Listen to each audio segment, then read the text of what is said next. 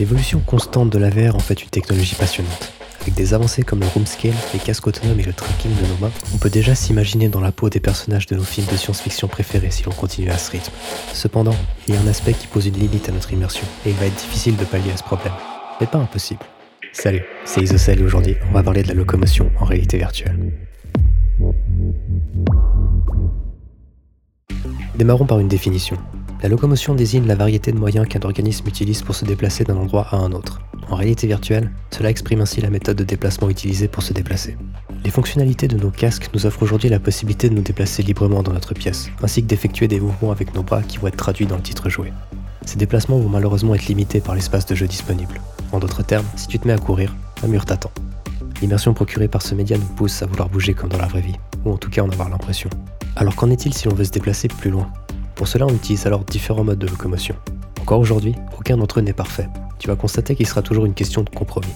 Certains casseront l'immersion, d'autres seront trop limitants, et certains vont tout simplement te donner envie de vomir. C'est avec un casque et deux manettes qu'il va falloir créer une méthode de déplacement viable. Et ce n'est peut-être pas assez pour créer un moyen de locomotion parfaitement immersif. Dans les jeux traditionnels, la manette de jeu ou le combo clavier-souris est considéré comme suffisant, car d'autres facteurs que l'immersion sont tout aussi importants, comme la précision, l'ergonomie et la réactivité.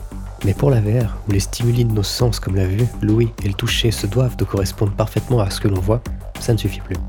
Les développeurs doivent ainsi trouver une solution viable de déplacement avec cette limite matérielle. Deux méthodes de locomotion ont rapidement été trouvées, et il arrive souvent qu'un titre nous propose de choisir entre celles-ci, en fonction de nos préférences. Ces deux modes sont la locomotion dite libre et la téléportation. Les premiers jeux VR souhaitant avoir recours à de la locomotion, sans donner de nausée à leurs utilisateurs, ont fait recours à la téléportation. Son utilisation est très simple. On vise le lieu de destination souhaité avec notre manette, puis on s'y téléporte par la pression d'un bouton. Très utilisé pour son absence de motion sickness, il est malheureusement aussi le moins immersif. Utiliser des téléports à foison dans un monde ouvert ne nous permet pas de nous immerger dans son univers, mais va au contraire plutôt nous rappeler que nous sommes dans un jeu vidéo, et limité dans nos mouvements. C'est également un mode qui me pose problème, puisqu'il est souvent un outil trop puissant dans un jeu vidéo. Il est par exemple un peu trop facile de pouvoir se déplacer instantanément de 5 mètres dans un jeu de tir. Heureusement, des développeurs ont rajouté dans leur titre une distance de téléportation maximale et un compte à rebours entre chaque téléportation pour contrer cela. La deuxième méthode de déplacement fortement utilisée est la locomotion dite libre ou artificielle, qui signifie que l'on se déplace grâce à un joystick. Onward, un célèbre jeu de tir du catalogue VR, est dans les premiers à l'avoir utilisé. Ayant l'avantage d'être bien plus immersif que la téléportation, c'est regrettablement celui qui cause le plus de nausées. Mais, au fil du temps, ces sensations vont s'estomper. Si tu veux en savoir plus sur la cinétose, je t'invite d'ailleurs à regarder ma vidéo sur ce sujet. Comme tu peux le constater, nous faisons déjà face à un compromis entre l'immersion et le niveau de confort. Les développeurs cherchent ainsi à trouver une solution qui réglera ce problème, que ce soit par la façon dont le mode de déplacement est défini dans l'expérience, ou par l'utilisation d'accessoires supplémentaires qui vont améliorer l'immersion procurée par la méthode de déplacement. Ces accessoires peuvent se classer en catégories. Il y a tout d'abord le tapis omnidirectionnel, qu'on connaît notamment par son apparition dans le film de Spielberg, mais dont il existe des prototypes qui ont fait en baver plus d'un, des surfaces glissantes convexes surplombées par un harnais, on est donc attaché par la taille mais libre de frétiller à 360 degrés dans un grand wok, des modules de tracking supplémentaires que l'on peut placer sur notre corps, et enfin des chaussures glissantes à porter en étant sur une chaise, qui est une solution simple mais avec bien trop de défauts selon moi.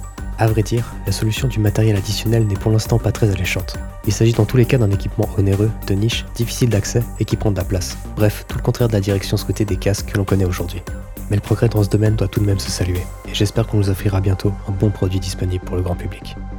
En décidant de ne pas faire recours à du matériel supplémentaire, les développeurs ont expérimenté d'autres méthodes de locomotion pour pallier aux soucis posés par la locomotion libre et la téléportation.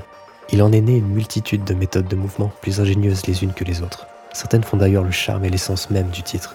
L'option de mouvement change en effet complètement le gameplay, l'immersion et la qualité de l'œuvre. C'est donc un élément crucial à prendre en compte si on veut réaliser un bon titre VR. Pour illustrer tout ça, je vais maintenant te présenter les différentes méthodes de locomotion, ainsi que leurs variantes qui nous ont été offertes en réalité virtuelle. On va commencer par revenir sur la téléportation, en parlant des titres qui ont apporté une variante intéressante.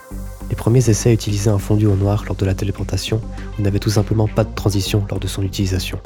On a rapidement rajouté une fonction permettant de choisir l'orientation dans laquelle on arrivait, pour un meilleur confort.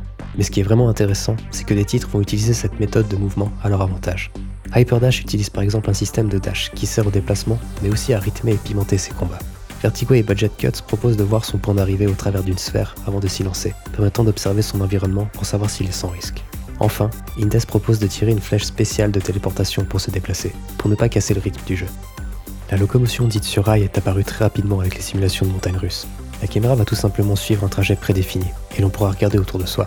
Je ne sais pas si l'on peut vraiment parler de locomotion, mais il est à mentionner car il reste encore très utilisé.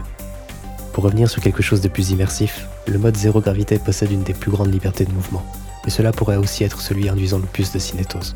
Heureusement, l'Oneco a montré l'exemple à suivre il y a 4 ans, en incorporant des propulseurs sur nos poignets et en limitant certains axes de rotation pour nous empêcher de tourner dans tous les sens tout en ayant l'impression d'être complètement libre. D'autres titres du genre sont sortis en reprenant ce principe, mais à ce jour, aucun n'a su faire mieux que l'œuvre de Radiata. Une locomotion du même genre est utilisée par les œuvres permettant de voler. Certaines font recours à des propulseurs comme l'Oneco, mais d'autres nous proposent un gameplay où l'on bat des ailes comme un oiseau. La deuxième solution est immersive, mais assez fatigante.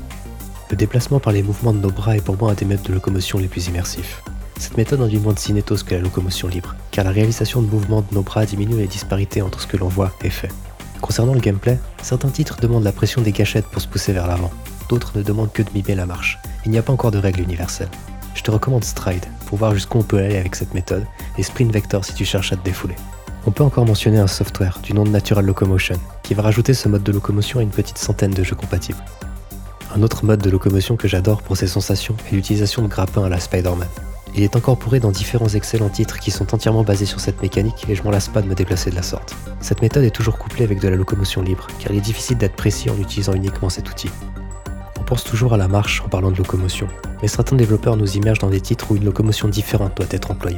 Je pense notamment à la grimpe, qui demande une utilisation plus importante de nos mains par rapport à la marche, et qui fonctionne ainsi bien mieux si elle veut être reproduite en réalité virtuelle. Mais il y a également la nage, où l'on va mimer une brasse, qui a quelques titres qui valent le coup d'œil, ainsi que les jeux où on doit pagayer pour se déplacer, mode qui est revenu sur le devant de la scène avec Phantom Hops. On peut également encore mentionner les jeux de ski qui se rapprochent petit à petit du résultat souhaité. Comme dit précédemment, la locomotion libre est très immersive, mais apporte également son lot de motion sickness. Une des solutions pour pallier à cela est de placer le joueur dans un cockpit virtuel. Ce qui fait que les simulations spatiales, de course ou les deux en même temps s'en sortent très bien à ce niveau-là, s'ils évitent de nous faire tourner dans tous les sens. Ces titres se jouent malheureusement à la manette de jeu, mais certaines pépites sont compatibles avec les motion controllers, permettant donc d'interagir avec la cabine. Terminons sur les jeux en géométrie non euclidienne, qui ont un niveau d'immersion qui frôle l'excellence puisque la seule façon de se déplacer est de se mouvoir physiquement. Par différentes astuces de géométrie et un système de portail, ils permettent de se déplacer dans un monde virtuel sans avoir l'impression de tourner en rond. Si tu veux en savoir plus sur ce mode de mouvement assez révolutionnaire, je t'invite à consulter ma vidéo sur ce sujet. Cette panoplie de méthodes de mouvement n'annonce que du bon pour la VR dans les années à venir. On se rend compte, au fil des expériences, qu'il existe de multiples façons ingénieuses de donner à l'utilisateur un moyen de locomotion immersif, tout en étant dans un espace physique limité. Certaines méthodes sont même si bien pensées qu'on ne peut plus parler de compromis. Pour moi, les méthodes de locomotion dans les jeux font partie des aspects les plus intéressants de la VR à court terme. Ils font appel à l'imagination des développeurs, qui nous surprennent encore et toujours par ces trouvailles ingénieuses et immersives destinées à nos casques de réalité virtuelle. Et la bonne nouvelle, c'est qu'on n'a pas encore fini de les découvrir.